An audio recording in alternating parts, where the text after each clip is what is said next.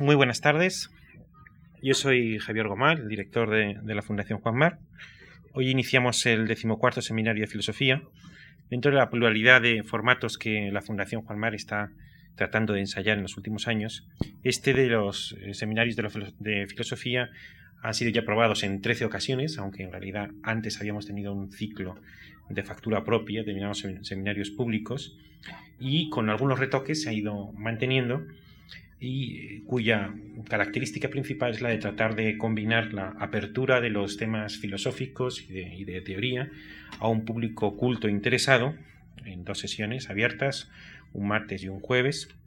con luego un seminario cerrado del invitado al seminario de filosofía con los colegas y especialistas de su especialidad, de su área.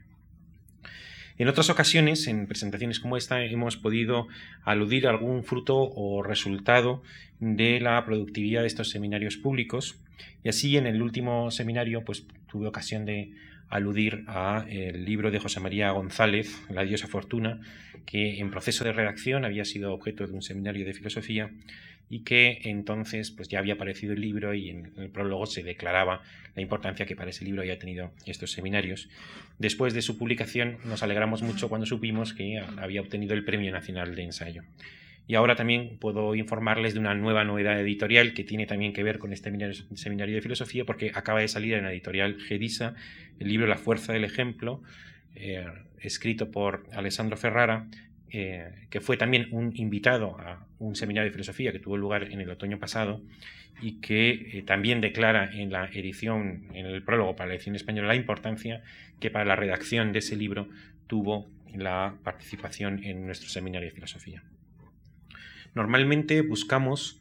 a mm, ponentes que estén absorbidos por una investigación viva con la intención de ofrecerle esta tribuna en dos ocasiones, un martes y un jueves, que pruebe los temas que está investigando ante un público de una manera abierta y finalmente también lo teste con otros especialistas, con, sus colegas, con sus pares intelectuales y como resultado de las dos pruebas, las sesiones abiertas y la sesión cerrada, pues de alguna manera mejore el texto y anticipe pues críticas y comentarios que normalmente, por lo menos en la cultura española, son posteriores a su publicación, los anticipe y pueda enriquecer el texto y que el texto ya enriquecido aparezca en las, eh, pues en, las librerías como, como novedad editorial. Lo que sucedía es que en, este caso el invitado de, de, hoy pues ha tratado una pluralidad de temas y ha practicado también una pluralidad de géneros que nos ha parecido preferible que en lugar de que nos haga un balance o de lo que en este momento está investigando, nos parecía pues, más eh, fructífero y más interesante que hiciera una presentación general de su proyecto eh, humanístico, filosófico, artístico, poético, a través de una autobiografía intelectual en una primera conferencia y la segunda más centrada ya en el proyecto filosófico mismo, que hiciera pues, una exposición general eh, de ese esquema fundamental de su cosmovisión particular. Y por tanto, con el título de Filosofía Práctica, la Fundación Juan Mar organiza este decimocuarto seminario de filosofía con la sesión de hoy, titulada Autobiografía Intelectual, a la que seguirá la de dentro de dos días, el jueves, también a las siete y media, con el título El Yo y el Mundo, a cargo del profesor Ignacio Gómez de Liaño. Estas dos sesiones, como digo, son públicas y en la mañana del viernes 23 se celebrará un encuentro privado y cerrado en el que el profesor Gómez de Liaño debatirá sobre el tema del seminario con César García Álvarez, profesor titular de Historia del Arte de la Universidad de León, y otro grupo de especialistas, colegas, conocedores de su obra y personas relevantes del mundo intelectual español. La rica biografía intelectual de Ignacio Gómez de Liaño, autor de obras de filosofía, historia de las ideas, narrativa, poesía, teatro, viene a ser una composición en la que los conceptos y los razonamientos conviven con las figuras y sus lugares.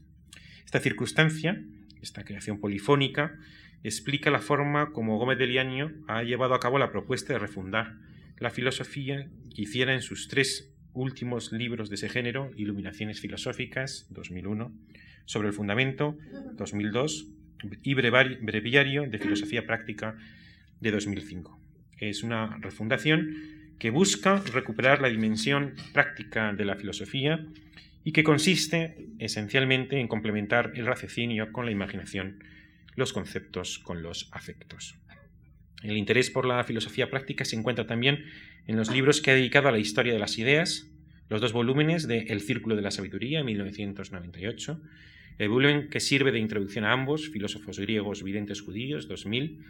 los que vienen a ser su complemento, el diagrama del primer Evangelio, 2003, y el idioma de la imaginación, ensayo sobre la memoria, la imaginación y el tiempo, 1983. Gómez de Liaño saca a la luz en esas cuatro obras la otra cara de la filosofía, o sea, los métodos utilizados desde la antigüedad hasta el Renacimiento como herramientas y, eh, complementarias y alternativas de las lógicas discursivas típicas de la tradición para configurar la psique. La orientación práctica de la filosofía y de las investigaciones de Gómez de Liaño está también presente en sus tres novelas, Arcadia, 1981, Musapol, de 1999 y Extravíos, donde el tema del viaje es esencial y viene a ser una metáfora de la vida. Y también en sus tres tragedias del espíritu, Hipatia, Bruno y Villa Mediana, tan reciente como 2008, y en los Juegos del, del, Sacromonte de 1975, obra donde se mezcla filosofía, historia y ficción, y se remonta incluso a los años 60, cuando nuestro autor ensayó en el campo de la poesía experimental, poesía visual, de acción, de acción pública, etc. Esto simplemente es un esbozo de la profundidad y riqueza de la producción de nuestro invitado de hoy, al que doy la bienvenida más cordial a la Fundación Juan Mar, también al profesor César García Álvarez, que intervendrá el viernes, eh, a todo el resto de los participantes en el seminario del viernes y muy especialmente a todos ustedes por su presencia y por su interés. Buenas tardes.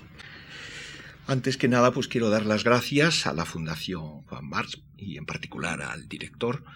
Javier Gomá por la invitación que me ha hecho a venir a hablar ante ustedes pues de lo que a uno le resulta quizá más próximo, que es eh, pues la trayectoria intelectual con todo lo que eso implica. Y muchas gracias también a todos ustedes por haberse venido esta tarde, que sería tan grata para darse un paseo por, por el retiro, que está aquí bien cerca, a este otro retiro eh, filosófico que es siempre una conferencia de este género. Ya con las palabras que ha dicho Javier Goma, eh, se entiende el por qué se va a preceder lo que es la exposición de, mi filosofía, de mi pensamiento, que desarrollaré bajo el tema del yo y el mundo el, jueves pasado mañana, precederla con una especie de autografía intelectual. Más o menos se ha venido a decir cómo en mi proyecto de refundación filosófica tiene eh, mucha importancia el complementar el discurso de las razones con el decurso, que yo llamo decurso mnemónico, con ciertos itinerarios eh, que se efectúan a través de la imaginación debido pues, a sus componentes afectivos especiales. Como ven, se trata de una dimensión de la filosofía de carácter más práctico, es decir, que no busca tanto el, digamos, enseñar a razonar, enseñar a discurrir, es decir, utilizar los conceptos, sino enseñar a vivir a través de ciertos componentes y factores que influyen en la vida, que no son exclusivamente los razonamientos, sino que es el uso, el uso de la imaginación. Y precisamente desde el origen de la filosofía, en el año 500 aproximadamente antes de Cristo, eh, pues se produjo un fenómeno intelectual paralelo y es el origen de las artes de la memoria, de esas técnicas de la imaginación, con las cuales no sólo se pretendía enseñar a recordar las cosas, sino también se pretendía enseñar a los sujetos a ser dueños de sí mismos a través de las imágenes y de los afectos. entonces, toda esta, esta, filosofía que expongo en los tres libros ya mencionados por Javier Goma, Iluminaciones filosóficas sobre el fundamento de la filosofía práctica, escritos, publicados en los últimos años, ha estado precedido, claro, por 30 años largos de investigaciones también y de creaciones literarias y que sin duda han repercutido, han influido, han contribuido a esta forma de hacer filosofía. Es la primera vez que voy a hablar de mí mismo con lo cual no sé muy bien, digamos, si sabré, digamos, organizar el uso del tiempo dedicado a cada libro, a cada faceta, eh, que yo pueda considerar relevante de, mi trayectoria intelectual. Es cierto que esta invitación que me llamó la atención cuando se me hizo de preceder la exposición de mi filosofía por una especie de autografía intelectual, eh, dio pie a que, eh, digamos, en la soledad de, mi gabinete de trabajo, pues evocase, digamos, desde el comienzo de mi trayectoria intelectual, y, y después de esa vocación eh, se me ocurrió pues ponerme a escribir y empecé a escribir y posiblemente esto dará pie a un nuevo libro eh, cuyo contenido será sobre todo pues una especie de vocación de mi trayectoria intelectual filosófica, literaria, de investigación de historia de las ideas, poética, también con el objeto de mostrar, entre otras cosas, la coherencia que hay entre todos esos aspectos. Eso es algo que nunca he hecho, han hecho sí estudiosos como el ya citado César García Álvarez, que han mostrado pues la gran coherencia que hay entre no solo la filosofía que expongo en esos libros que les cité antes eh, y los estudios de historia de las ideas, sino también pues mis actividades cuando tenía 19 o 20 años en el Madrid de los últimos años 60 dentro del campo de la poesía visual o más de la poesía de acción de la poesía pública también, es decir, saliendo a la calle portando letras con los cuales pues escribir en la calle. Esto en el año 68. Es decir, que como ven, eran un intento aquellos de llevar la palabra portada por individuos, por, los amigos que, en ese momento me acompañaban, eh, llevar la palabra a lugares públicos de manera que se crease una nueva lectura de los mismos. Sin embargo, debo decir que lo que me puso en contacto con ese mundo de la vanguardia, más o menos en el año 64, y fue curiosamente un escrito que se titulaba Con los clásicos. Y de hecho fue mi primer, mi primer escrito literario que se publicase en prensa. Se publicó concretamente en un periódico de Salamanca, el adelanto, el 1 de septiembre de 1963 y debe tener pues unos 16 o 17 años. Y había sido premiado en un concurso literario hecho pues para los estudiantes de, sexto curso. Fue un día que llegó la profesora en el Instituto Cardenal Cisnero, nos propuso una redacción, la hicimos sobre el tema de tuiros clásicos y seleccionó la mía, la mandó y la premiaron y, luego se publicó. Pues bien, este, este, este primer texto mío publicado, curiosamente, eh, se llama Con los clásicos. Es decir, que de algún modo dice, ¿cómo alguien a sus 17 años que está tan embebido de figuras como eh, Lope de Vega, Santa Teresa, Ercilla, Malonchaide, en fin, San Juan de la Cruz, Cervantes, por supuesto, y por supuesto del 98, cómo va a derivar un año después, digamos, a la avanzada, la vanguardia de la poesía eh, experimental internacional. Pues ocurrió que me hizo tanta ilusión ese premio que me enteré que en, la emisora, en Radio 2, no sé si se llamaba así o se llamaba Radio Clásica, en aquella época había un concurso que era Tú y la música. Y decidí, pues, eh, hacer una redacción. Concretamente, la composición sobre la que hice una redacción era la consagración de la primavera de Stravinsky, que también premiaron. Pero mm, antes de obtener ese, ese modesto premio, por otro lado, son prácticamente los únicos premios que he recibido a lo largo de mi vida, desde luego. Oficiales, desde luego, no he tenido ninguno desde entonces. Eh, o sea, que no, no piensen que, es que empezaba una carrera de intelectual premiable. No, no. O sea, empezó a los 16 años, a los 17 años se terminó. Bueno. Eh, entonces, eh, claro, yo quería escuchar otra vez la consagración de la primavera y no tenía el disco. El disco era un bien escaso en el año 64, quería ser esto. Entonces fui al, al conservatorio que estaba enfrente del Instituto Cisneros y que yo conocía por esa razón, y allí vi que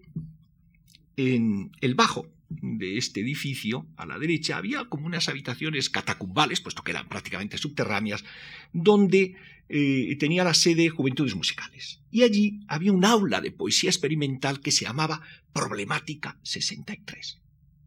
Claro, esto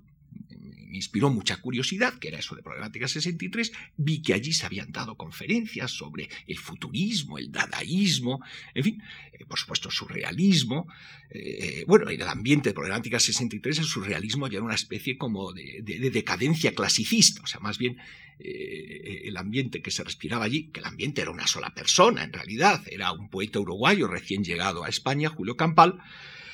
que tenía verdaderamente ardores apostólicos por la nueva poesía. Yo me enteré de esto, volví allí, vi que había, claro, un panorama absolutamente ignoto de poesía en,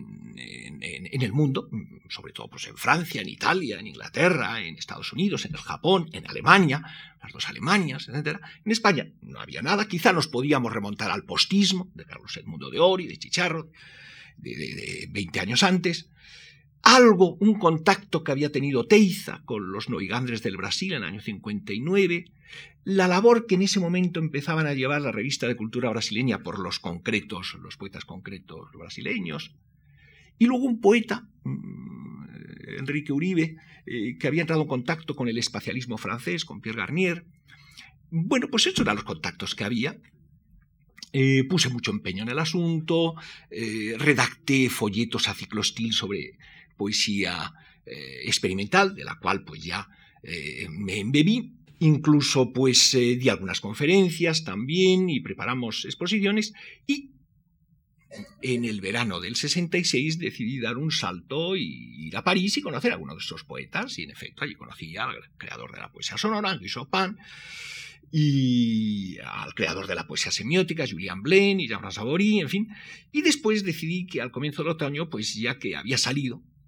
de casa, pues había que seguir el viaje y lo seguí por Italia. Entonces conocí pues, al fundador de la poesía visiva, Carlo Belloli, que había conocido al futurismo, eh, y en eh, Arrigo Totino, que tiene la revista Anti-Piu eh, en fin, Adriano Spatola, en fin. Fui conociendo, digamos, a los operadores poéticos, porque llamar poetas a poetas que más bien lo que hacían eran una desestructuración de la frase, utilizar sus elementos eh, visuales o eh, adjuntarles a los mismos eh, pues aspectos de tipo visual, del lenguaje, de, la imaginería cotidiana, pues sería mucho llamarles poetas, más bien, y, quizá no se hubiesen sentido muy a gusto con esa expresión, más bien, pues era poeta experimental, operador poético, cosas. Además, yo cuando volví en el otoño, eh, en ese, en ese, otoño, además, yo ya había hecho mi primera exposición colectiva en la Galería Juana Mordó, donde conocí precisamente a Eusebio Sempere, y que fue la primera exposición de, poesía de vanguardia que se había hecho en la época eh, en Madrid. Y en España solo se había hecho una, la Galería Grises de, de Bilbao, y punto. Y es decir, que era algo totalmente novedoso y con mis amigos eh, más de mi edad y más de mi época, dos pintores, los hermanos Quejido, un poeta, Herminio Molero, en fin, y algunas otras personas decidimos estos inventos de esas edades, cuando tiene 19 años, 18 años, a eh, fundar una cooperativa de producción artística y artesana. Entonces fundamos esta cooperativa. Yo, claro, tenía muchísimas eh, direcciones, muchísimos contactos, pues bueno, pues todo era un gran juego de correspondencias. Voy a decir que, se estaba inventando el mail art, digamos, el arte de la correspondencia, el arte de las cartas. Bien, eh, a partir, y, en ese momento entré en contacto con un escritor y poeta americano que, que vino a vivir a Madrid, casado con una pintora de origen asturiano, cubano, asturiano, Nela, de hecho, habían juntado el apellido, Arias Misón, es como escriben, siguen siendo, sobre todo Alan, un gran amigo mío. Hace poco estuve con él en París. Y hace solo cuatro años en París hice con él un poema público, precisamente por el metro, sobre el tema de la surveillance, de la,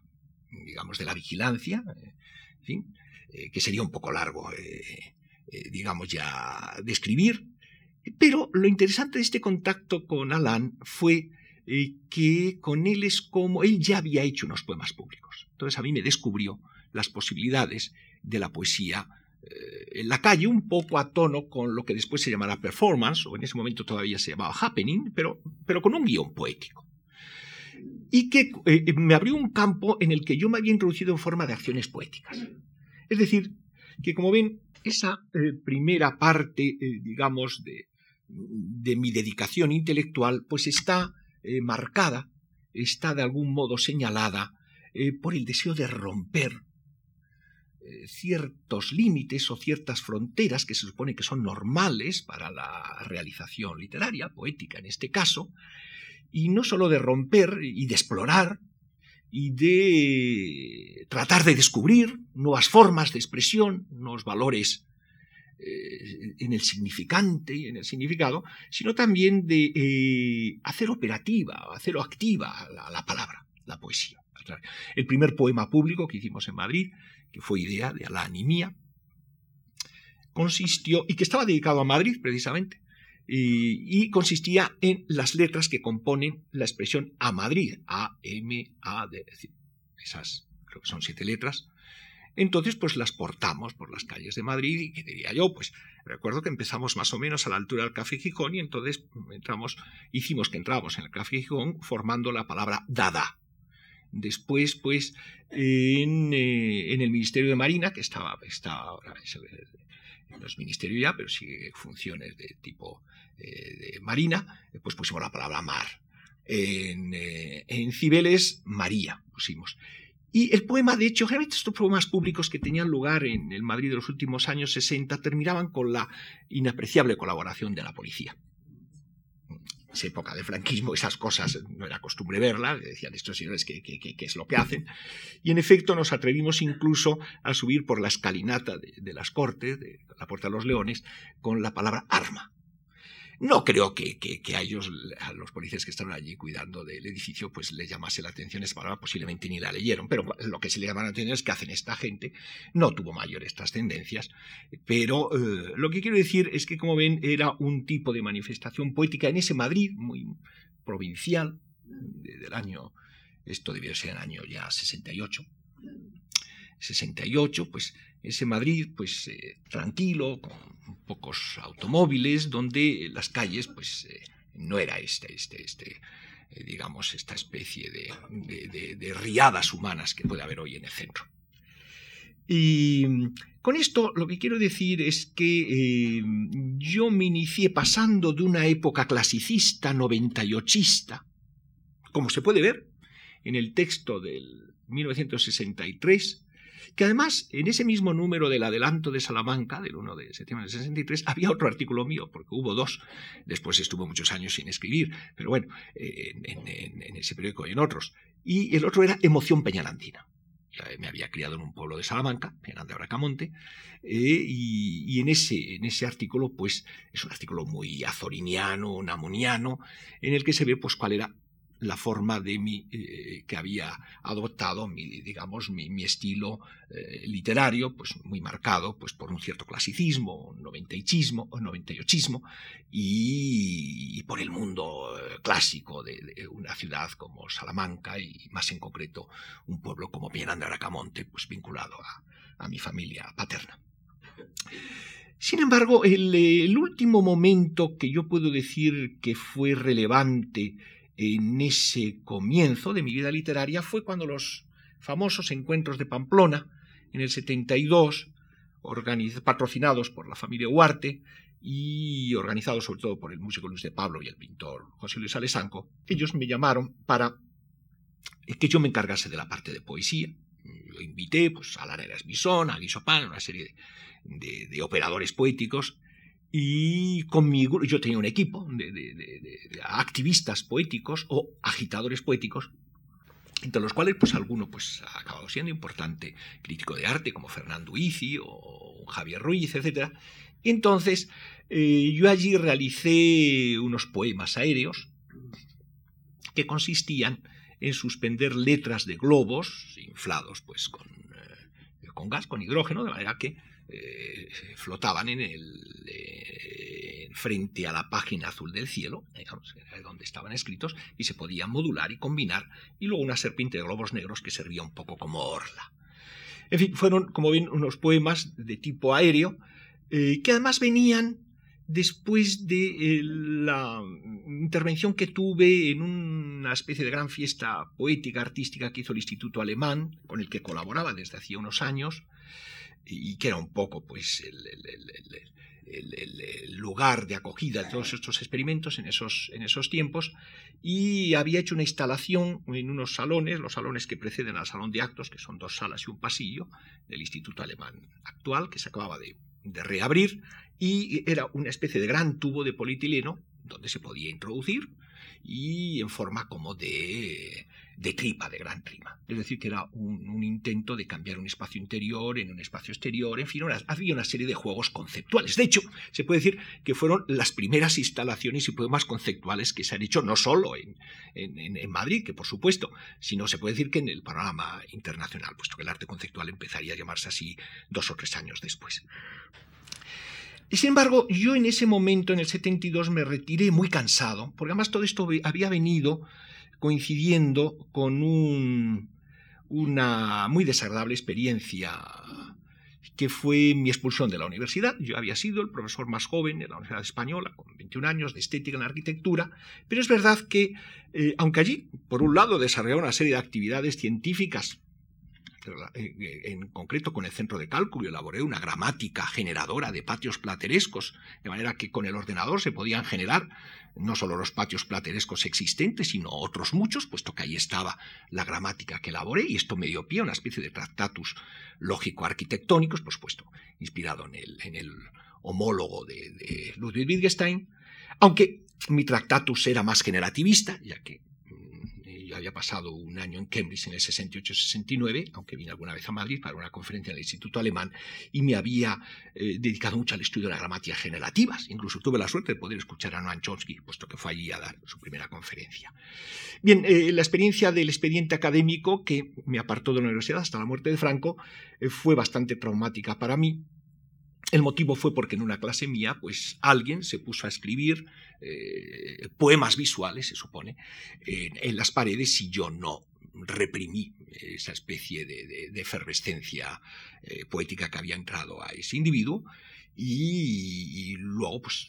y seguí mi clase como, eh, como, normal. Es verdad que nunca se pudo mostrar que yo hubiese perdido la autoridad, que era el, motivo que el juez instructor le dice, usted perdió la autoridad. No, la clase desarrolló con absoluta normalidad. Y en efecto, todos testificaron, pero pasó nada más que, ese señor estaba allí. Y digo, consideré que no era oportuno eh, para mí como profesor, pues, eh, haberme enfrentado contra ese individuo. Yo di mi clase y punto. Bueno, pero lo cierto es que eh, esto pues, dio lugar a, este expediente académico en, unos, en el 72, en un momento en que el régimen de Franco, que ya se veía pues, que estaba entrando en su fase final, eh, pues eh, apretó bastante las clavijas. Justo unos meses después no renovarían el contrato a profesores, algunos de ellos compañeros míos de facultad, como Fernando Sabater u otros. Y la verdad es que no hay mal que por bien no venga. Yo siempre he pensado que las mejores cosas que nos ocurren son, eh, digamos, esas situaciones críticas que nos obligan a replantearnos cosas. Y siempre he pensado que las grandes victorias nacen de las pequeñas derrotas, puesto que después de todo, que a uno le hagan un expediente académico a los 20 eh, pocos años, no tiene mayor importancia. Está toda una vida por delante, al contrario, es un motivo riquísimo de reflexión y me sirvió de muchísimo, la verdad. Entre otras cosas, me retiré el verano, después de los encuentros de Pamplona, a Ibiza a hacer un largo poema privado que duró unos cinco meses, en el cual es donde yo ya me tomé en serio, yo ya me pareció que todas esas cosas de la poesía pública, la poesía de acción, la poesía visual, era demasiado superficial. Y además eh, se había convertido en una especie de nueva academia. Eh, tan rutinaria como suelen ser las, eh, las, academias, excepto, por supuesto, la que da nombre a esas instituciones, la de Platón, que esa tuvo de todo menos de rutinario, pero las demás suelen tender un poco a la rutina. Es decir, que eh, yo ya muy temprano, en el año 72, estaba un poco de vuelta de la vanguardia. Y quizá en ese momento me vino bien esa formación clasicista anterior, y yo recuerdo que en, en, Cambridge, en ese año, en la Universidad de Labrie uno tenía acceso a las estanterías, de manera que puede en un solo día pues puede manejar decenas y casi centenas de libros, puesto que puede ir donde están los estantes. Lógicamente yo fui mucho a, los, a, la parte de filosofía y vi que tenían allí las obras completas de Bruno, de Giordano Bruno, eh, y en particular, las latinas, verdaderamente yo no tenía ni idea de esa obra latina, conocía, sobre todo por el libro de, de Bloch sobre Bruno, pues bueno, pues los tratados más conocidos de Bruno, en lengua italiana, eh, la expulsión de la bestia triunfante, de los heroicos furores, de la causa Principio 1, etc. Pero yo no conocía esos tratados suyos sobre arte de la memoria. Bueno, eh, y eso me intrigó. Pues bueno, en el 72 tuve la suerte de leer el libro de la señora Yates, a la que conocería dos años después, eh, of Memoria, Arte de la Memoria, que precisamente lo publiqué en el, en el 74 en Taurus. Claro, porque cuando yo dejé ya la universidad tenía que buscarme algún trabajo. Y recuerdo que fue precisamente Fernando Sabater el que me presentó a, al cura Aguirre, es como se llamaba el futuro duque de Alba, cuando era director de la editorial, el gran director de la editorial Taurus, aquí cerca, precisamente en la Plaza Marqués de, Salamanca, tenían una especie de chalet para Cetito, y, y, esto pues debió ser eh, a finales del 72, cuando vine de esta experiencia de poesía privada, donde hice construcciones que aún conservo alguna de ellas, un teatro del olvido, un teatro del ojo, un jardín gramatical, inspirado en el jardín de Aranjuez, puesto que con estos experimentos tenía que ver también una especie de fascinación por el gran poeta villamediana, sobre el cual versa una de las tres tragedias que he publicado este mismo año, hace un par de meses, y que se remonta de entonces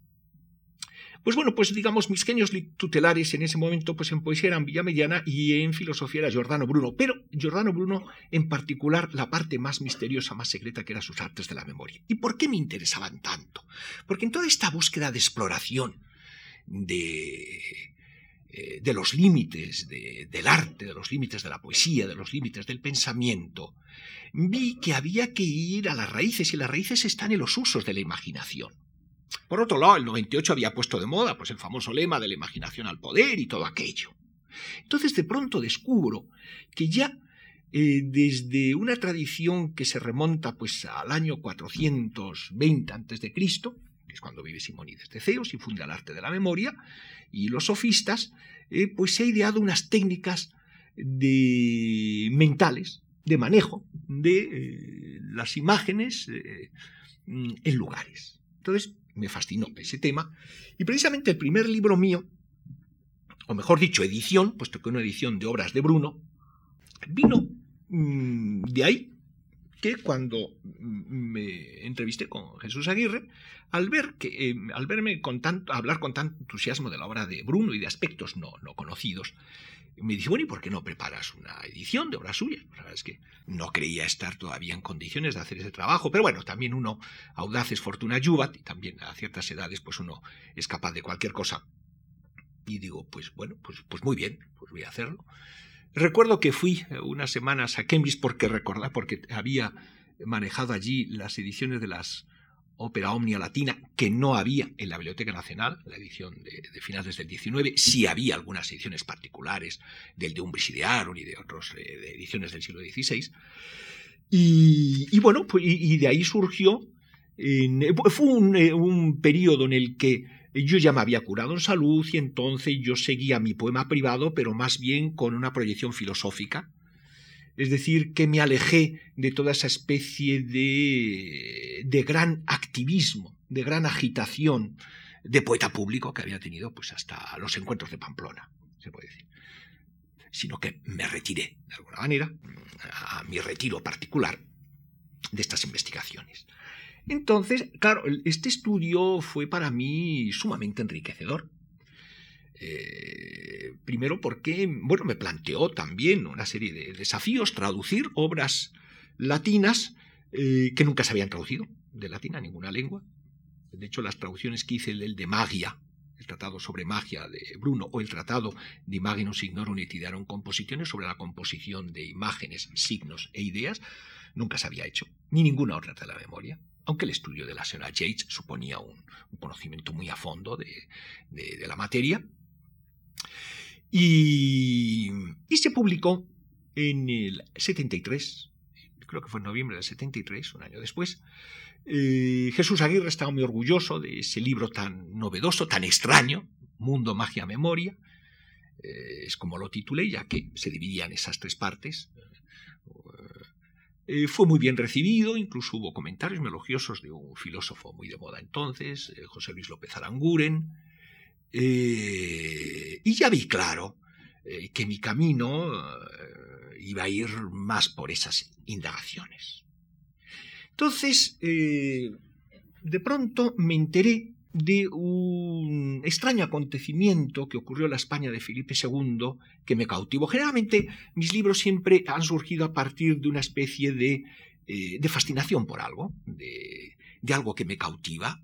algo que, que ya me, me, me, me hace preso en, sus redes y ya me obliga a estar ahí, incluso a veces, debo decir, casi al precio de la salud, por lo menos la investigación de Círculo de la Sabiduría, que duró 8, 9, 10 años de una dedicación absoluta, debo decir que cuando salió el libro en el 98, en, en la primavera, esto me hizo estar en cama con fiebre un mes, que nunca se supo muy bien qué era, es un megalovirus, lo que sea. Yo pienso que era más bien los dolores del parto. Quiero decir, que, eh, que la pasión esta de, ciertas ideas, de ciertas figuras, de ciertos temas literarios, eh, le pueden a uno llevar a situaciones delicadas. Bien, entonces me ocurrió con este, este asunto, y es el asunto de los libros de plomo, del plomo de, descubiertos en la Granada de finales del siglo XVI. Precisamente en esos... en, ese, en ese momento se descubrieron en un monte próximo a Granada, el monte de Valparaíso, unos, unas láminas de plomo escritas en caracteres que se llamaban salomónicos, donde había unas escrituras apócrifas escritas, se supone, por eh, los discípulos de Santiago, de los cuales se decía que eran árabes.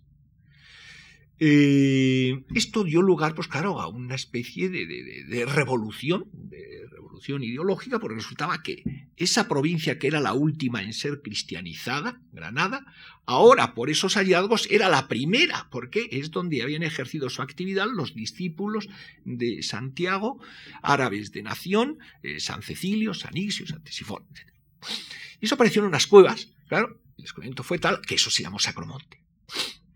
Esto dio lugar a procesiones, eh, a la reunión de juntas de calificación de, las reliquias que aparecieron junto con esos textos plúmbeos y, bueno, en fin, nunca mejor dicho que revolvió Roma con Santiago y prácticamente durante un siglo. Más aún, sin ese acontecimiento seguramente no tendríamos eh, nuestra primera obra de literatura, El Quijote. Precisamente Cervantes, al final de la primera parte, hace unas alusiones eh, a estos hallazgos plúmbeos de la caja eh, con las láminas de plomo, etcétera, sin olvidar que él hace todo ese juego muy mm, en línea con, con esta historia, el juego de que él no hace más que eh, pasar a limpio la traducción de la crónica de Cide Jamete Benengeli, precisamente con un morisco que se encontró en Toledo, y en fin, hay toda una serie de alusiones de, de Cervantes en el Quijote eh, que indican como una de las fuentes de inspiración de esa extraña obra, que es el Quijote, de ese caballero que es, al cual yo llamé en un capítulo de ese libro el caballero de los libros, eh, esa extraña obra metaliteraria, donde el personaje no está en la literatura, sino en la metaliteratura, no habría sido posible sin ese eh, estrambótico asunto apócrifo de los libros de plomo de Granada. No se olvide que en esa época Cervantes llevaba ya como más de 10 años, estuvo en total unos 20 años, por tierras de Granada, de Jaén, de Córdoba, sacando dinero para la Armada Invencible del, eh, y bueno, y sobre todo para la, armada, para la Armada, digamos, eh, para aprovisionar a la Armada. Incluso estuvo, como saben, en la cárcel varias veces, incluso excomulgado, etc. Es decir, fue una época andaluza, una época granatense, una época en la que el asunto más disparatado que ocurrió y que realmente a un Cervantes le dio hacer las delicias es el hallazgo de los libros de plomo. Pues, modestia aparte, a mí también eh, hizo mis delicias. ¿Por qué? No solo por el asunto histórico en sí, que ya era divertido, sino porque de pronto ese hallazgo eh, se plasmó en un espacio. Las cuevas, que aún existen en una abadía, la abadía del Sacromonte, eh, se convirtieron en el centro de peregrinación. El monte se llamó Sacromonte. Eh, luego suscitó grandes procesiones, grandes festejos sacros. Es decir, que es una escritura que se hace realidad. Es decir, que de algún modo, aunque era un tema histórico, entraba eh, dentro de mis eh, preocupaciones desde la época de poeta experimental. Pero es que además, como filósofo, me planteaba la cuestión, varias cuestiones, que después me han seguido preocupando y ocupando mucho. Una, la de la verdad, las relaciones entre la verdad y la ficción, o sea, el valor de verdad que pueden tener las ficciones. Ahí, en ese libro, es la primera vez que me lo planteo. Y de hecho, el capítulo más largo, los dos capítulos más largos, uno es en el que se relata históricamente el asunto de la invención de los plomos, de los libros de plomo, y el otro es la estancia de la verdad, porque el libro de los Juegos del Sacromonte, que es así como lo titulé, es un libro que dividí en 12 estancias. En vez de 12 capítulos eran como 12 habitaciones conceptuales. Algunas eran del género histórico, otras del filológico, la del Caballero de los Libros, en la que hago un capítulo, eh, dedico un capítulo al Quijote, según esta manera de verlo, como una escritura encarnada.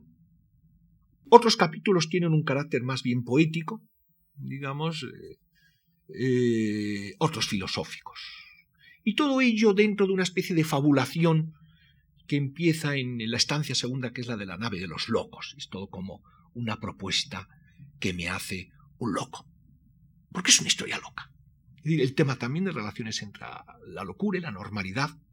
En fin, en ese libro, que es un libro muy raro, muy extraño,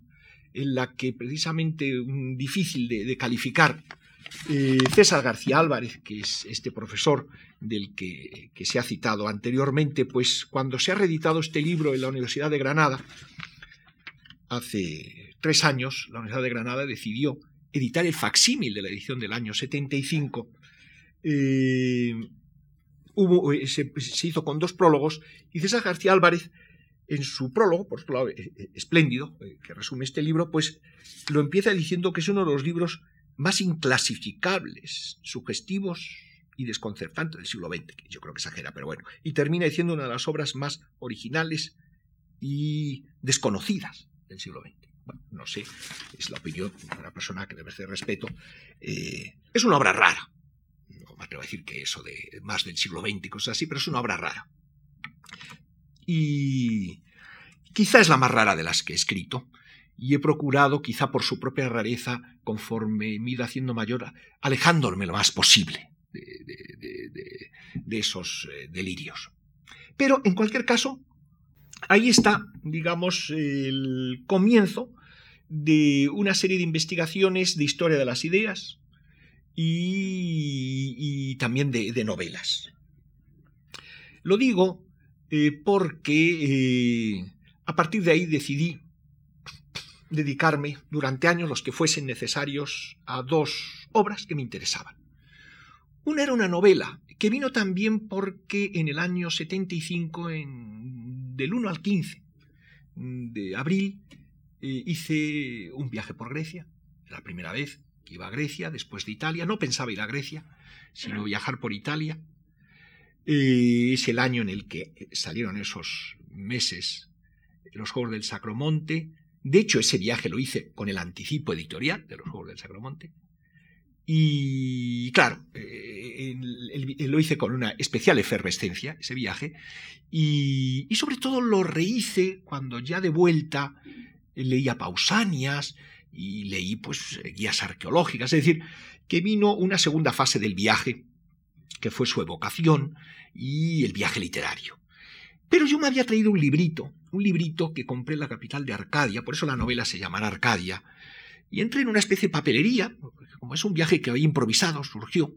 De hecho, es que unos amigos de Florencia me llevaron a, Nápoles y entonces me fascinó tanto la tumba del nadador allí, y Posidonia y todas estas cosas, que digo, pues desde aquí ya me voy a Grecia. Es decir, que fui antes a Grecia que a Roma, por ejemplo. Pues bien, eh, y allí encontré en esta papelería una especie de... pedí un método para aprender griego moderno. Entonces me trajeron un librito raro que se llama Método Hispano-Greco. Digo, qué cosa más rara. Y lo geo y veo que el, español que se utiliza es un español rarísimo. Luego sospeché que seguramente eso estaba escrito más bien para eh, sefarditas, judíos sefarditas, que seguían, como había todavía bastantes en, en, Salónica, Tesalónica, eh, que conocían, que empleaban el, español antiguo, el ladino. Esto unido, digamos, a las prácticas típicas del famoso método Ollendorf, eh, daba eh, lugar a unos diálogos verdaderamente dadaístas, que digo, realmente este libro tan singular para aprender griego o para aprender español, escrito en un español tan disparatado, con unos diálogos que no tienen ni pies ni cabeza, es que merece la pena, digamos, la publicación, como me gustaban las cosas raras. Inicialmente yo lo que pensaba ese verano que me fui al pueblo familiar de Peñaranda era pues hacer una edición de ese librito, pero eh, como ya me había puesto a abocar a través de Pausanias y otros autores, eh, los lugares eh, de Grecia por donde estuve, empecé por Olimpia, terminé por Delfos, ya esto me llevó inevitablemente a escribir un relato. Un relato que se llama Arcadia, que publiqué seis años después, me llevó unos cinco años de composición, apareció en el 81 en Alfaguara, es una novela, una novela con muchas consideraciones filosóficas, arqueológicas, literarias, de un protagonista, Aurelio, eh, que empieza viéndosele en el campo salmantino, de hecho es un lugar muy concreto, propiedad, una finca que se llama La Cruz, y donde, donde yo había estado pasando algún tiempo en un campo muy llano, como es esa zona de Salamanca, y la caída de la tarde con esos colores a través de la reja. Entonces la novela empieza eh, con esa visión de Aurelio, eh, allí delante de la reja de esta ventana viendo cómo cae la tarde, cómo se hace de noche, y de golpe eh, se le ve transportado ya al sur de Italia y al barco, el Egnatia, que le lleva a Patras y el viaje. Y termina en Delfos en una especie de noche, de noche de largas consideraciones. Claro, a lo largo de este viaje va conociendo a diferentes personajes y pasando por diferentes sitios, pues he dicho Olimpia, eh, pues eh, Micenas, eh, Nauplion, Epidauro, Atenas, etc. y Delfos. Y claro, cada uno de estos sitios me servían de algún modo pues como escenarios para representar una, una faceta de su personalidad. O sea, yo lo que quería era presentar a Aurelio, al protagonista, convertido en un viaje por Grecia, convertido en una serie de lugares. Como ven, eso tiene conexión con las estancias en las que dividí el libro sobre el Sacromonte. Eh, es una novela, por otro lado, que desde el punto de vista formal pretende eh, integrar elementos muy diversos. Uno, un tono clasicista de novela clásica, introspectiva, también viajera, con elementos vanguardistas, los derivados, por ejemplo, pues del, del método, que aparece también, incluido algunas de sus partes, en el hilo de la narración. Paralelamente a esa, a esa digo, investigación, porque tenía también bastante de investigación, a esa redacción, a esa escritura, me dediqué a una investigación eh, que, sobre, que, dio lugar a un libro que se publicaría en el 82, a finales del 82, El idioma de la imaginación, eh, y su título era Ensayo sobre la memoria, la imaginación y el tiempo. En ese libro, eh, el centro era lo que yo llamaba el idioma de la imaginación, es decir, las artes de la memoria de Bruno, y más en concreto la última, la que yo había traducido en la edición de Mundo de Memoria publicada en el 72, el de imagen, sé. Porque además había descubierto que ese, ese, eh, ese arte, ese método, que lo llama también así Bruno, de la memoria, dicho, estaba compuesto en forma de gramática. Pero no era una gramática, eh, digamos, para enseñar a construir eh, oraciones gramaticales, frases, digamos, a través pues, de los veintitantos sonidos de la lengua, con su combinatoria, a partir de ciertas reglas, eh, pues se obtienen pues, pues, pues, estas, estas oraciones con las que nos comunicamos, sino que eran reglas para construir oraciones imaginarias. Y tenía su morfología, su sintaxis y su semántica. Por eso lo llamé el idioma de la imaginación. La morfología del idioma bruniano eh, se basa en imágenes, imágenes que además responden a ciertas reglas para que sean especialmente eh, percusivas, especialmente impactantes para la imaginación y, no solo eh, ayuden a memorizar las cosas que uno asocia a ellas, sino también,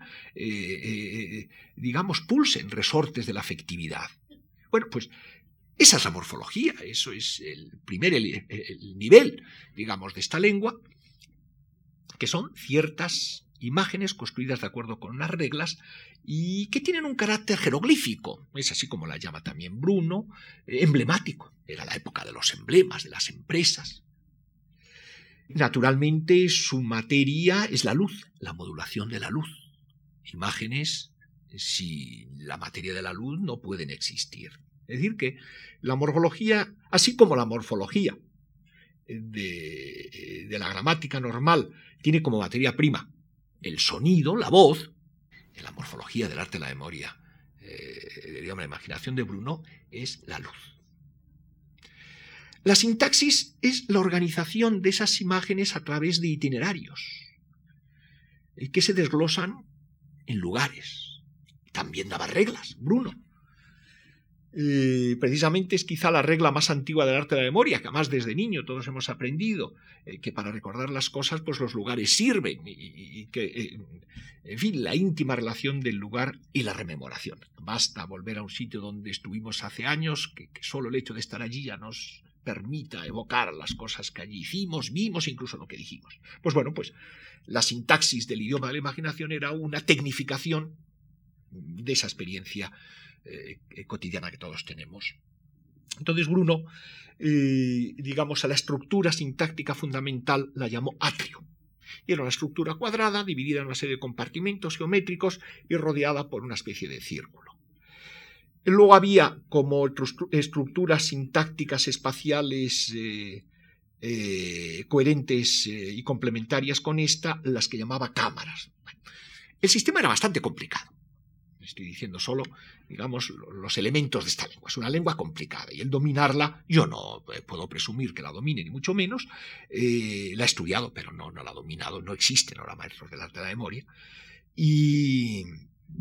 y tenía también una semántica, una semántica basada en eh, las doce deidades principales del Olimpo es decir, Júpiter, Juno, eh, Mercurio, Marte, eh, Venus, eh, Minerva, Cibeles, estas deidades le servían a Bruno para hacer una especie de enciclopedia. O sea, cada una de estas figuras divinas, pues era como el encabezamiento de una enciclopedia temática. Por eso se podía llamar semántica. Esto. Claro, el libro no solo eh, se dedicaba a analizar esta obra y sus antecedentes dentro de la obra de Bruno, sino los antecedentes en ciertos filósofos especialmente relevantes, como Platón, Aristóteles, Plotino. Y luego ciertas consecuencias que esta lengua de los dioses, que es como llamaba también Bruno, a, esta, este idioma de imaginación tuvo en otros filósofos posteriores que a mí me interesaron especialmente por la dedicación eh, eh, que, hicieron a eh, el tema de los símbolos, de los jeroglíficos, las imágenes, concretamente también el filósofo napolitano Giambattista Vico. Curiosamente dos filósofos, los dos de Nápoles, los dos muy próximos a España, hemos visto que España en la época de Bruno, pues eh, Nápoles pertenecía, era un virreinato de la monarquía española, y Giambattista Vico eh, saludó con gran afecto y con gran simpatía a nuestro Carlos III cuando llegó allí a fundar el reino de Nápoles, ya como un reino independiente. Pues bueno, Giambattista Vico en su Ciencia Nueva eh, dedica una parte a la lengua de los dioses. Pero para él la lengua de los dioses no es como para Bruno una lengua en la que estaría reflejada la suma sabiduría. Por eso la llama de los dioses. Y la asocia con los jeroglíficos, la lengua sagrada de caracteres sacros. Aunque todos son caracteres internos, también la llama escritura interna, escritura interior. Sino que para eh, Giambattista Vico, eh, que es el fundador de la filosofía historicista, eh, por eso se ha comparado muchas veces su ciencia nueva con, eh, con la fenomenología del espíritu de, Hegel, de la que podría eh, ser un, brillante preámbulo y mucho más legible y entretenido, por supuesto. la ciencia, la lengua de los dioses venía a ser la lengua utilizada en la época en que los hombres consideraban que su vida estaba regida por los dioses. Y luego tuvo una cierta pervivencia en la época heroica, frente a la lengua que predominará en la época humana, que es ya la lengua, digamos, que, utiliza el alfabeto. Es decir, que en, eh, en Giambattista Vico había otra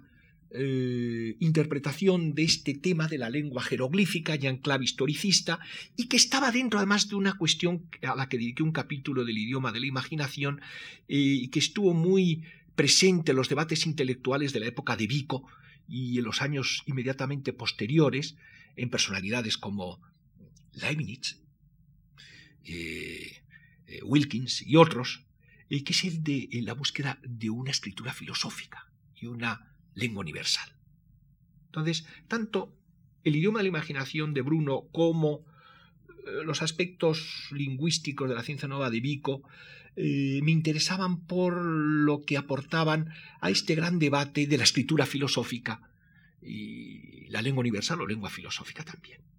Lo cual, como ven, entronca con esos intereses míos primitivos de operador poético. De poesía eh, pública, poesía de acción, poesía visual, poesía semiótica, etc. Bien, eh, fueron trabajos eh, que me llevaron mucho tiempo y mucha dedicación y y necesité cambiar de aires y me vino dada la oportunidad por una invitación que tuve eh, para ir de profesor visitante a la Universidad de Osaka, en el Japón. Esto en el 84, que yo, eh, mm, digamos, acepté con entusiasmo porque había tenido varios disgustos. Uno de ellos, que me había presentado la Cátedra de Estética de la Autónoma,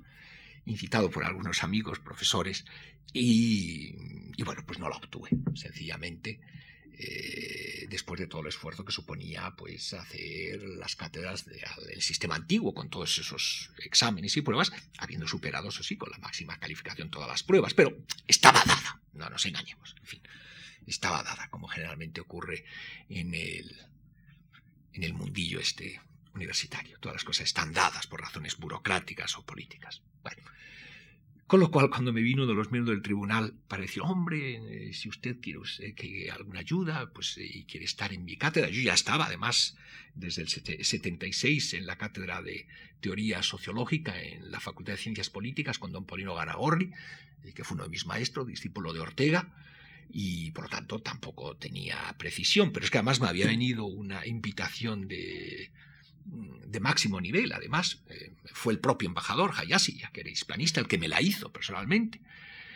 eh, para ir de profesor, con lo cual, pues por lo menos eh, tuve la satisfacción de decir a este, a este catedrático que estuvo en el tribunal y que votó por, por, el, por el que obtuvo la cátedra, decirle muchas gracias, profesor, pero acabo de aceptar precisamente un puesto de catedrático en el Japón. Ah, un poco sorprendido. En fin, son las pequeñas satisfacciones que en esos trances desagradabilísimos. Eh, pero miren ustedes, me vino maravillosamente bien. Si hubiese sido catedrático de estética en ese momento, la autónoma, pues no habría ido al Japón, con lo cual no habría podido enriquecer eh, ciertas inquietudes intelectuales que yo tenía en relación con el Oriente y que se concretaban en un asunto particular, en por qué se parecían tanto los mandalas budistas mahayánicos, tántricos, esas especies de composiciones geométricas con forma de planta de edificio, en las que incluidas muchas imágenes simbólicas que representan deidades budistas con conceptos. ¿Por qué se parecían tanto esas estructuras con los atrios de Bruno? Pero bueno, ¿qué demonios tienen que ver eh, cosas hechas por los budistas a partir del siglo VIII hasta el siglo X, fundamentalmente, eh, con los artefactos de Bruno, que son del siglo XVI, pero que se inspiran en eh, composiciones de la antigüedad, de las que no sabíamos gran cosa. La reforma de Metrodoro, que utilizó como lugar de la memoria los doce signos del zodíaco, los 360 grados de la eclíptica. Bueno, eh, ese año y medio que estuve viajando por el Oriente, aunque también estuve en, México, y ya de vuelta volví, decidí volver a Europa por, eh, por el Pacífico, eh, fue a visitar también a un, mi hermano mayor, pues vive en Filipinas, tiene allí su familia, pues también me di el gusto de visitar a mis familiares de Filipinas. Y, bueno, pues, y luego tuve la suerte de, ser invitado para dar conferencias, las primeras que, se daban eh, en virtud en, China. Estoy hablando de finales del invierno del, del 84-85, porque acababa de haber el primer viaje de Estado del rey a, a, China y se había firmado, claro, que, se firma en un primer contacto con otro país tan lejano, pues un acuerdo cultural. ¿Y eso qué significa? Pues realmente no significa nada. Pero como en la embajada española sabían que a mí me interesaba del Japón ir a China, me dijeron, hombre, pues mira, como se ha firmado este, este convenio de cooperación cultural, eh, pues mira, puede ser un motivo pues para eh, que se te abra el camino de viajar a China a cambio de poder dar unas conferencias perfecto, porque el problema era ir a China. Ya China era, parte sigue siéndolo, pero entonces mucho más un país herméticamente cerrado en el que además estaba prohibido viajar a título individual. Con lo cual, pues, las dos semanas en las que yo di mis conferencias en Pekín, Xi'an y Shanghai, fueron el prólogo, yo ya conseguí, me hice allí pues eh, bastante amigo de la Federación de Escritores, yo no sé qué, estos países pues cuando uno ya establece algunas buenas relaciones ya se le abre todo el campo y yo ya pues bueno, pues ya me pude viajar, porque esos países un poco entonces medievales que, al final pues uno hace lo que le da la gana. Y es verdad que con grandes dificultades, no, no eran fáciles los viajes. Entonces me recorrí, me recorrí en un mes y medio una buena parte de Chino, viaje duro, pero sumamente interesante. Digo todo esto porque eh, este viaje daría lugar a que cinco años después aceptase una invitación de una universidad china y estuviese un año en China. Eh, y volviese a reanudar mis viajes orientales. Y a la vuelta, esto ya fue en el 89, 90, y a la vuelta de ese viaje, yo estaba eh, descansando, además necesitaba descansar, ya que había sido un viaje sumamente cansado. Tiempo cuando volví a España a finales de julio, pues hacía mucho calor por allí, en Shanghai concretamente, y necesitaba descansar. De hecho, había llegado, tuve que ir al médico un poco con, eh, ¿cómo se llama esto? Deshidratación, en fin, estaba un poco los huesos, en fin. Me vino muy bien retirarme a Peñaranda y ponerme a leer libros extraños, y uno, el primero que cayó en mis manos fue el Contracelso de, de Orígenes de Alejandría ya sabes, este gran tratado apologético de la religión cristiana, mm, escrito en el año 540, eh, perdón, 240 eh, y tantos, 240 y tantos, eh, en el que transcribe el libro escrito por Celso en el año 170, atacando a los cristianos. ¿Por qué me interesó este libro? Porque de pronto hay unos capítulos dedicados al diagrama de los sofitas.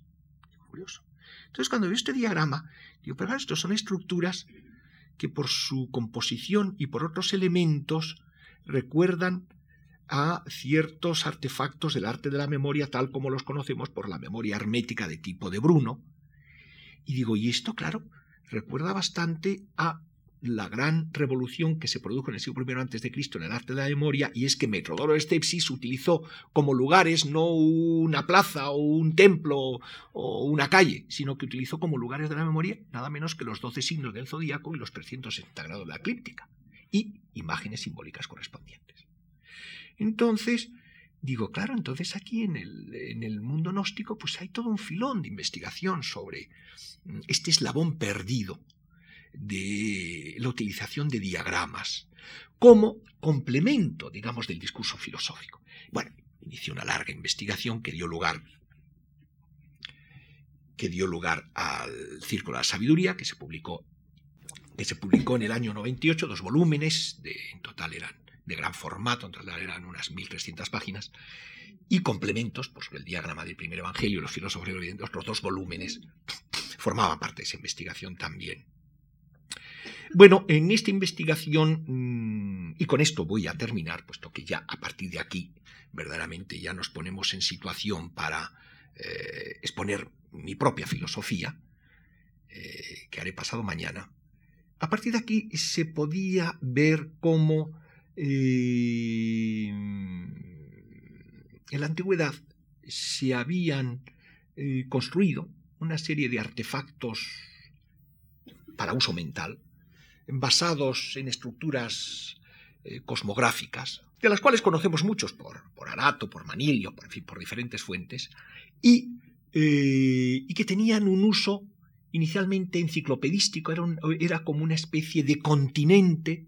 eh, geométrico, cosmográfico de, de omni res civili, es decir, de todo el universo del saber. Esto en, el, en un medio que es en el que se movió Metrodoro Stepsis, eh, mitraísta, lo cual me llevó al mitraísmo y a las conexiones que tiene el mitraísmo, que es una religión creada por Mitridates VI, el enemigo de Roma, hacia el año 80 a.C., y que está en la base, digamos, de ciertos aspectos de las mil y unas sectas gnósticas que empezaron a proliferar a partir de finales del siglo I de la era cristiana, combinadas más o menos con eh, creencias cristianas apostólicas. Y de hecho, eh, descubrí que, claro, ciertos hallazgos bibliográficos recientes, como la biblioteca de Nahamadi, hecha en los últimos 50 años, y otros hallazgos del maniqueísmo, hechos algunos en, el Xinjiang, eh, permitían hacer una reconstrucción muy completa de, de, los diagramas utilizados por, esos, por esas escuelas paralelas a la de los sofitas, de Celso Orígenes. Concretamente, pude reconstruir de forma completa el diagrama utilizado por una secta, importante en la época, los setiano-barbelonósticos, que rendían culto a Set, el tercer hijo bueno de, de, Adán, y a Barbelo, que era una especie de deidad madre de, los eones, de las potencias, de, los arcángeles, diríamos, para entendernos,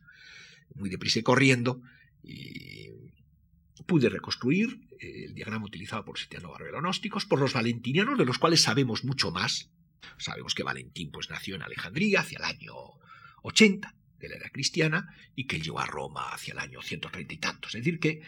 ese diagrama, que además nos lo ha transmitido Ireneo de León en su Adversos Hereses, eh, pues se puede incluso datar con gran precisión. Pero eh, los hallazgos bibliográficos sobre el, maniqueísmo, que es una secta prácticamente gnóstica, aunque ya incorpora elementos de la tradición irania, dualista, pues eh, afortunadamente hallazgos importantes pues permitían hacer una reconstrucción. Es decir, que en ese libro pude descubrir en el primer volumen una cara oculta de lo que podríamos llamar la filosofía espiritualista de la época, es decir, de ciertas técnicas de uso de la imaginación y de los símbolos para la formación personal y cubrir una laguna absolutamente eh, no descubierta. no se conocía a estas investigaciones esa temática. Por eso es por lo que fue una investigación eh, muy intensa. No podía dejarla en un ensayo brillante, sino en toda una serie de aportación de pruebas documentales. Pero es que la investigación, eh, el primer volumen, por eso se subtitula Diagramas del conocimiento en el mitraísmo, el gnosticismo, el cristianismo y el maniqueísmo. Y el segundo ya nos llevaba al oriente, al oriente indio, indio, indo-tibetano, japonés, chino, en definitiva, sustituye los mandalas del budismo con, los mandalas del budismo tántrico, porque me di cuenta que, que, esos mandalas utilizados y popularizados por los budistas mahayánicos y tántricos, por ejemplo los del Dalai Lama, recuerdo todavía hace unos años como en Barcelona él tuvo allí una liturgia y la liturgia consistió precisamente en diseñar con arena de colores uno de los diagramas de los mandalas más complejos, al cual yo dedico uno de los capítulos más largos del libro, que es el, el mandala de Kalachakra, el dios del tiempo. Precisamente también se da la coincidencia de que este es un mandala creado por los budistas ya en el siglo X. Es una época muy tardía. Los diagramas gnósticos son del siglo II o III y los maniqueos tercero. Entonces, claro, esto me llevó a investigar, digamos, las vías de comunicación del mundo mediterráneo clásico con el Oriente. Lógicamente, había que empezar con Alejandro Magno. Entonces, mis viajes eh, eh, extremorientales me ayudaron mucho. Por ejemplo, cuando estuve en el Japón, en ese primer viaje, tuve la suerte de de pronto un buen día me entero que hay una gran exposición del arte de Gandhara. Quizá yo sabía algo del arte de Gandhara en la época, no lo recuerdo. Pero lo que sí descubrí en esa exposición, cuyo catálogo conservo y que estaba llena de japoneses, es que eh, el origen de la iconografía budista es greco-romano y se produjo en Gandhara, en una zona que actualmente se encuentra en el norte de Pakistán y que tuvo como zonas de irradiación en la zona de Afganistán, los famosos estos eh, budas gigantes de Bamiyan, son, tienen inspiración de los cosmocrátores de, griegos, de Constantino, de Nerón, delante de la Domosauria. Entonces esa exposición del Japón y que además me sirvió de mucho porque yo hacía poco que había llegado al Japón y vi que todo el mundo era muy distinto y que lo que yo había del Japón lo había interpretado en clave española, europea, mientras que lo que allí veía era otra cosa, otro mundo. Eh, y, entonces vi que había un nexo de unión, porque todo ese arte de Gandhara pakistaní, llegado de los museos del Pakistán, para mí, eh, de pronto, pues me hacía muy familiar el Oriente, porque veía la influencia grecorromana. pero eh, para los japoneses era muy importante porque era el origen de la iconografía budista, es algo como para los cristianos, digamos, el arte de las catacumbas, el arte de paleocristiano, en definitiva. Pero es que además tuve la suerte de que cuando llegué eh, por segunda vez a China, fui a visitar las grutas de Yungan, en Datong, que es uno de los acantilados esculpidos más impresionantes de China, del siglo V, y que es la primera significación del arte de Gandhara. Es decir, que esos viajes, además había hecho ya un recorrido de una forma bastante dificultosa por la ruta de la seda desde la frontera de Pakistán hasta Pekín. No todo ello, por supuesto, en avión fue hasta Urumqi, después dos mil y pico kilómetros en, camionetas, que es lo que había por las pistas de allí. Y visité, es decir, que el hecho de haber estado en los lugares me permitió eh, hacer estas investigaciones de eh, las vías de comunicación del occidente, eh, del mundo greco-romano, helenístico romano, en el oriente, me permitió hacerlo más material, más carnal, situarlo en un lugar concreto, incluso tener ya un conocimiento práctico real de, pues de, eso, pues del arte de Gandhara en China, hacia el año 400-500, en, ese arco cronológico, o la exposición de Gandhara. Bien, es decir, que eh, así fue como, eh, digamos, eh, pude desarrollar esa larga investigación que, como ha ocurrido ya en otro momento en el que la investigación del idioma de la imaginación tuvo como complemento una novela arcadia, esta investigación tuvo dos complementos. Una, la novela Musapol, que refleja un viaje precisamente hacia la Mongolia rusa, la Buriatia, y precisamente en ese viaje tuve la ocasión, mientras conseguí una entrevista con el Jambo Lama, digamos, el Dalai Lama de allí, eh, me recibió a las afueras de Ulanude, de la capital de, de Buriatia, porque estaban construyendo un templo dedicado a Kalachakra, de grandes proporciones, y tenía allí precisamente un tanca, una pintura con el diseño, y me hizo gracia porque era un tema que yo había investigado mucho en mis estudios sobre esta temática. Pues bien, esto aparece reflejado, estas cosas, en una novela, Musapol, que es una novela también donde se busca una ciudad, una ciudad en la que se han desarrollado mucho las técnicas del espíritu. Musapol, la ciudad de las musas, o de Apolo, si se quiere también. Es decir, esa búsqueda esa ciudad se termina la novela, de hecho, en el momento en que los viajeros, que son una especie de seres dioscúricos, gemelos, están a la vista de Musapol, pero antes, en una cabaña, pues gente de Musapol les ha explicado cómo funciona esa ciudad simbólica, esa ciudad mandálica, esa ciudad ya diagramática. Y el otro complemento fue la larga novela que publiqué el año pasado, Extravíos, que empecé a escribir justo a la vuelta del viaje del Japón, en el 85, y terminaría en la primera fase poco después de la vuelta de ese otro viaje a China, del que volví en el 90, y después volví a retomar. Entonces, es una larga novela que requeriría quizá un comentario más largo del que ahora puedo disponer, y, pero que sirve sí de complemento a esas investigaciones. Era la primera vez que desarrollaba un tema tan particular como este. no me ha resultado fácil, ni mucho menos, distribuir el tiempo.